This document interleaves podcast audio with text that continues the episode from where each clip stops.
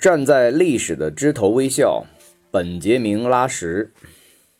人活着，最要紧的是寻觅到那片代表着生命绿色和人类希望的丛林，然后选一高高的枝头，站在那里观览、消化痛苦、孕育歌声、愉悦世界。这可真是一种潇洒的人生态度。这可真是一种心境爽朗的情感风貌。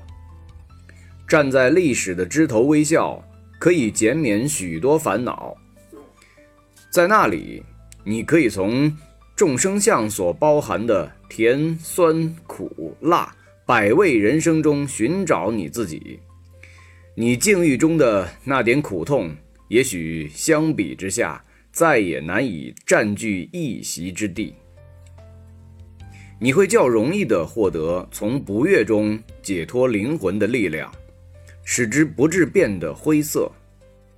人站得高些，不但能有幸早些领略到希望的曙光，还能有幸发现生命的立体的诗篇。每一个人的人生，都是这诗篇中的一个词、一个句子，或者一个标点。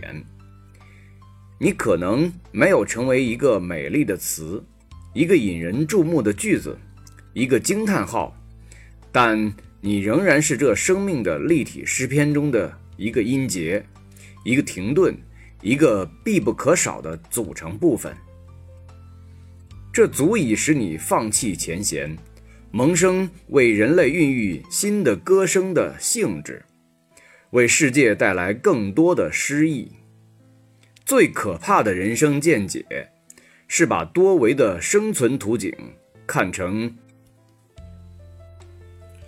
因为那平面上刻下的大多是凝固了的历史，过去的遗迹，但活着的人们活的却是充满着新生智慧的，由不断逝去的现在组成的未来，人生。不能像某些鱼类躺着游，人生也不能像某些兽类爬着走，而应该站着向前行。